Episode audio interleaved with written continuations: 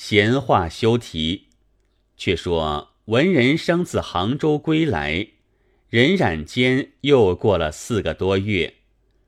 那年正是大比之年，文人生已从道监取得头名。此时正是六月天气，却不甚热，打点束装上行。他有个姑娘，在杭州关内黄主世家做孤孀，要许他庄上寻间清净房舍，静坐几时。看了出行的日子。已得朋友们资助了些盘缠，安顿了母亲，雇了只航船，带了家童阿四，携了书囊前往。才出东门，正行之际，岸上一个小和尚说着湖州的话，叫道：“船是上杭州去的吗？”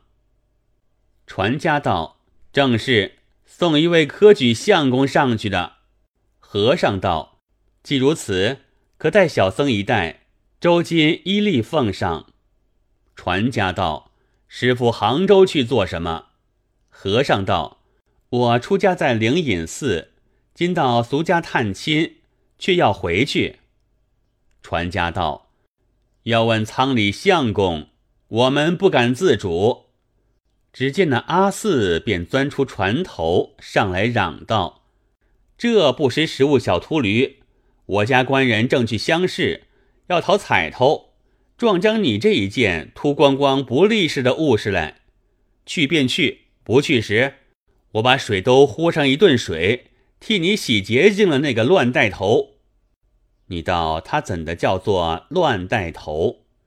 昔人有嘲诮和尚说话道：“此非治世之头，乃乱带之头也。”盖谓。乱卵二字音相近，阿四见家主与朋友们戏谑曾说过，故此学的这句话骂那和尚。和尚道：“在不在？问一声也不冲撞了什么？何消得如此嚷？”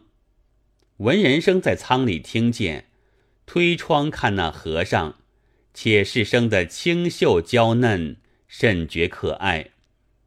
又见说是灵隐寺的和尚，便想到灵隐寺去处山水最盛，我便带了这和尚去，与他做个相知往来，到那里做下处也好。慌忙出来喝住道：“小厮不要无礼！乡间里的师傅，既要上行时，便下船来作伴同去，何妨？”也是缘分，该是如此。船家得了此话，便把船拢岸。那和尚一见了文人生，吃了一惊，一头下船，一头瞅着文人生，只顾看。文人生想到：我眼里也从不见这般一个美丽长老，容色绝似女人。若是是女身，岂非天姿国色？可惜是个和尚了。和他施礼罢，进舱里坐定，却只风顺，夜起片帆，船去如飞。两个在舱中各问姓名了毕，知是同乡，只说着一样的乡语，一发投机。文人生见那和尚谈吐雅致，想到不是个庸僧。只见他一双媚眼，不住的把文人生上下只顾看。天气暴暑，文人生请他宽了上身单衣。和尚道：“小僧生性不十分畏暑，相公请自便。”看看天晚，吃了些夜饭，文人生便让和尚洗澡，和尚只推是不消。文人生洗了澡，已自困倦，扳倒头，只寻睡了。阿四也往烧上去自睡。那和尚见人睡静，方灭了火，解衣与文人生同睡，却自翻来覆去睡不安稳，只自叹气。见文人生已睡熟，悄悄坐起来，伸只手把他身上摸着，不想正摸着他一件翘尖尖、硬嘟嘟的东西，捏了一把。那时文人生正醒来，伸个腰，那和尚流水放手。轻轻地睡了倒去，文人生却已知觉，想到这和尚倒来惹骚，嫩般一个标致的，想是师傅也不饶他，倒是惯家了，我便兜他来南风一度也使得，如何肉在口边不吃？文人生正是少年高兴的时节，便爬将过来，与和尚做了一头。伸将手去摸时，和尚做一团睡着，只不作声。文人生又摸去，只见软团团两只奶儿。文人生想到，这小长老又不肥胖，如何有嫩般一对好奶？再去摸他后庭时，那和尚却像惊怕的，流水翻转身来仰卧着。文人生却待从前面抄将过去，才下手，却摸着前面高耸耸似馒头般一团肉，却无洋物。文人生倒吃了一惊，道：“这是怎么说？”问他道：“你实说是什么人？”和尚道：“相公不要责生，我身实是女尼，因怕路上不便，假称男僧。”文人生道：“这等一法有缘，放你不过了。”不问事由，跳上身去。那女尼道：“相公可怜小尼还是个女身，不曾破肉的，从容些则个。”文人生此时欲火正高，哪里还管？挨开两股，竟将洋物直倒。无奈那尼姑含花未灌风和雨，怎当文人生幸发芒湿雨雨风？千言再四，方没其身。那女尼只得蹙眉啮齿忍耐。霎时云收雨散。文人声道：“小生无故得遇仙姑，只是睡里梦里，须到住址详细。”好图后会，女尼便道：“小尼非是别处人士，就是湖州东门外杨家之女，为母亲所误，将我送入空门。今在西溪福翠庵出家，法名静观。那里庵中也有来往的，都是些俗子村夫，没一个看得上眼。今年正月间。”正在门首闲步，看见相公在门首站立，仪表非常，便觉神思不定，相慕已久，不想今日不期而会，得携雨水，正合夙愿，所以不敢推拒，非小尼之淫见也。愿相公勿认作萍水相逢，须为我图个终身便好。闻人生道。尊翁尊堂还在否？警官道：“父亲杨某亡故已久，家中还有母亲与兄弟。昨日看母亲来，不想遇着相公。相公曾娶妻位。”闻人生道：“小生也未有事，仅幸遇仙姑，年貌相当，正堪作配。况是同郡儒门之女，岂可埋没于此？”需商量个长久见识出来。警官道：“我身已托于君，必无二心。但今日事体匆忙，一时未有良计。小安离城不远，且是僻静清凉。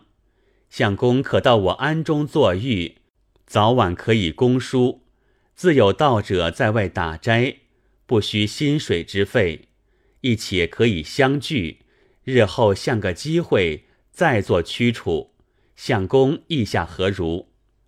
闻人生道：“如此甚好，只恐同伴不容。”警官道：“庵中只有一个师傅，是四十以内之人，色上且是要紧。两个同伴，多不上二十来年纪，他们多不是清白之人，平日与人来往，尽在我眼里，哪有急得你这样仪表？若见了你，定然相爱。你便结识了他们，以便就中取势。”只怕你不肯留，哪有不留你之事？文人生听罢，欢喜无限，道：“仙姑高见极明，济嫩地来早到松木场，连我家小厮打发他随船回去，小生与仙姑同往便了。”说了一回，两个搂抱有幸，再讲那欢愉起来，正是。平生未解到花关，书到花关古尽寒。此际不知真与梦，几回暗里抱头看。势必，只听得沉积乱唱。警官恐怕被人知觉，连忙披衣起身。船家忙起来行船，阿四也起来服侍梳洗。吃早饭罢，赶早过了关。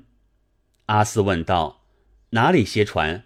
好到皇家去问下处。”文人生道：“不消得下处了。这小师傅寺中有空房，我们竟到松木场上岸吧。”船到松木场，只说要到灵隐寺雇了一个脚夫，将行李一旦挑了。文人生吩咐阿四道：“你可随船回去，对安任说声不消纪念。我只在这师傅寺里看书，场毕我自回来，也不需叫人来讨信的。”打发了，看他开了船，文人生才与静观雇了两圣轿，抬到福翠庵去，另对脚夫说过，叫他跟来。霎时到了，还了轿钱脚钱。静观引了文人生进安，道：“这位相公要在此做下处过科举的。”众尼看见，笑脸相迎，把文人生看了又看，愈加欢爱，殷殷勤勤的陪过了茶，收拾一间洁净房子，安顿了行李。吃过夜饭，洗了浴，少不得先是那安主起手，快乐一宵。此后这两个你争我夺，轮番伴宿。静观恬然不来兜揽，让他们欢唱。众尼无不感激静观。滚了月余，文人生也自支持不过，他们又将人参汤。香如饮、莲心、圆眼之类调浆，文人生无所不至。文人生倒好受用。不觉已是穿针过期，又值七月半盂兰盆大斋时节，杭州年历，人家做功果，点放河灯。那日还是七月十二日，有一个大户人家。差人来庵里请师傅们念经做功果，庵主应承了。众尼进来商议道：“我们大众去做道场，十三到十五有三日停留。文官人在此，需留一个相陪便好，只是特便宜了他。只见两尼，你也要住，我也要住，静观止不作声。”安主道：“人家去做功果，我自然推不得。不消说，文官人原是静官引来的，你两个讨他便宜多了。今日只该着静官在此相陪，也是公道。”众人道：“师傅处的有理。”静官暗地欢喜。众尼自去收拾法器经香。连老道者多往那家去了。静官送了出门，进来对文人声道：“此非久恋之所，怎生做个计较便好？今事期日近，若但迷恋于此，不为攀贵无分，亦且身躯难保。”文人生道：“我岂不知？只为难舍着你，故此强与众欢，非无怨也。”警官道：“前日初会你时，非不欲即从你做脱身之计，因为我在家中来，中途不见了，安主必到我家里要人，所以不便。今既在此多时了，我乘此无人在安，与你逃去，他们多是与你有染的，心头病怕露出来，料不好追的你。”文人生道：“不如此说，我是个秀才家，家中况有老母。若同你逃至我家，不但老母惊异，未必相容；亦且你安中追寻得着，惊动官府，我前程也难保。何况你身子不知作何着落，此事行不得。我意欲待复试之后，如得一等。”娶你不难。警官道：“就是中了个举人，也没有就娶个尼姑的理。况且万一不中，又却如何？亦非常算。我自出家来，与人写经写书，得人趁钱，积有百来金。我撇了这里，将这些东西做盘缠，寻一个寂寂所在。”等你名成了，再从容家去，可不好？文人生想一想，道：“此言有理。我有姑娘，嫁在这里关内黄香宦家，今已守寡，即是奉佛。家里庄上造的有小庵，晨昏不断香火。那庵中管烧香点烛的老道姑，就是我的乳母。”我如今不免把你此情告知姑娘，领你去放在她家家庵中，托我奶娘相伴着你。她是衙院人家，谁敢来盘问？你好一面留头长发，待我得意之后，以礼成婚，岂不妙哉？倘若不中，也等那时发长，便到处无碍了。警官道。这个却好，事不宜迟，做急就去。若三日之后，便做不成了。当下，文人生酒奔至姑娘家去，见了姑娘，姑娘倒把寒温，问道：“我久在此，望你该来科举了，如何今日才来？有下处也未曾。”文人生道。好叫姑娘得知，小侄因为做下处，寻出一件事头来，特求姑娘周全则个。姑娘道：“何事？”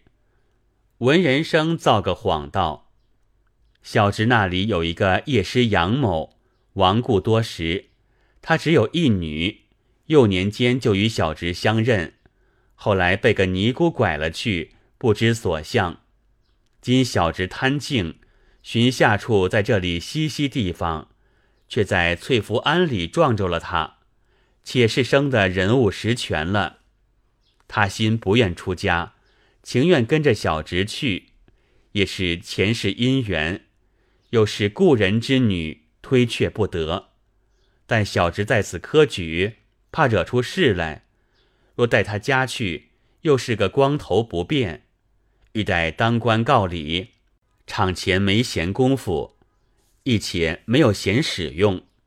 我想姑娘此处有个家安，就是万一他那里晓得了，不过在女眷人家香火庵里，不为大害。若是到底无人跟寻，小侄待相事已毕，意欲与他完成这段姻缘，望姑娘做成则个。姑娘笑道。你寻着了个陈妙长，也来求我姑娘了。既是你师长之女，怪你不得。你既有意要成就，也不好叫他在庵里住。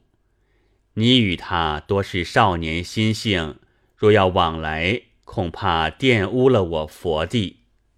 我庄中自有净事，我收拾与他住下，叫他长起发来，我自叫丫鬟服侍，你亦可以常来相处。